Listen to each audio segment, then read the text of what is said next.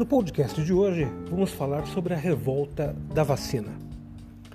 Quando o presidente Rodrigues Alves assumiu o governo em 1902, as ruas do Rio de Janeiro acumulavam-se de toneladas de lixo. Dessa maneira, o vírus da, da varíola se espalhava pela cidade. Proliferavam ratos e mosquitos, transmissores de doenças fatais como peste bubônica e a febre amarela, que matavam milhares de pessoas anualmente. Decidido a reurbanizar e sanear a cidade, Rodrigues Alves nomeou o engenheiro Pereira Passos para prefeito e o médico sanitarista Oswaldo Cruz para diretor da saúde pública. Com isso, iniciou a construção de grandes obras públicas, o alargamento de ruas, avenidas e o combate às doenças. Bom, essa reurbanização do Rio de Janeiro acabou sacrificando as camadas mais pobres da população, obrigadas a se afastar daqueles locais do centro da cidade e ir habitar os morros do Rio de Janeiro. Como resultado das demolições, os aluguéis subiram de preço, deixando a população cada vez mais indignada. Como era necessário combater o mosquito e o rato, transmissores principais da doença, uh, o governo resolveu pagar né, para aqueles que trouxessem ratos né, para uh, a saúde pública, para instituições ligadas à saúde pública. Isso fez com que muitos uh, começassem a criar ratos em casa para ganhar um dinheirinho extra. Né? Devido a essas fraudes, o governo suspendeu a recompensa pela apreensão dos ratos.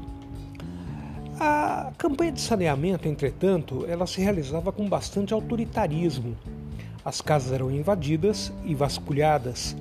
Não foi feito nenhum esclarecimento sobre a importância da vacina ou da higiene. Naquela época, as pessoas cobriam praticamente todo o corpo. E quando um vacinador vinha né, vacinar, por exemplo, uma mulher de família, uma moça, né, isso era visto como uma atitude imoral. Oswaldo Cruz, que foi contratado para combater as doenças, impôs a vacinação obrigatória contra a varíola para todo brasileiro com mais de seis meses de idade.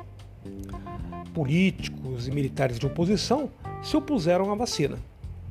A imprensa não perdoava Oswaldo Cruz, dedicando-lhe charges cruéis, ironizando a eficácia do remédio.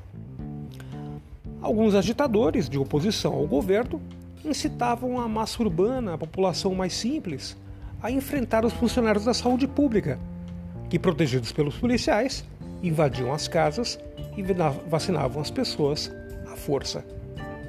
O descontentamento se generalizou, somando aos problemas de moradia e ao elevado custo de vida.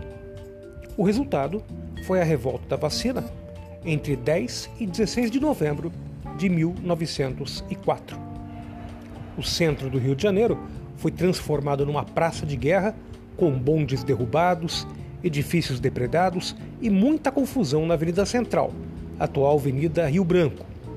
A revolta popular teve o apoio de militares que tentaram usar a massa insatisfeita para derrubar sem sucesso o presidente Rodrigues Alves. O movimento rebelde, em seguida, foi dominado pelo governo, que prendeu e enviou algumas pessoas para o Acre. Em seguida, a lei da vacina obrigatória foi modificada, tornando facultativo o seu uso. A vacinação, até hoje, é algo extremamente importante e deve ser utilizada, sim, para algumas doenças conhecidas. Né? É, não permitir a vacinação ou ir contra a vacina é uma atitude completamente insana, que infelizmente tem se tornado comum nos dias atuais. Gostou do podcast? Muito bem. Um forte abraço.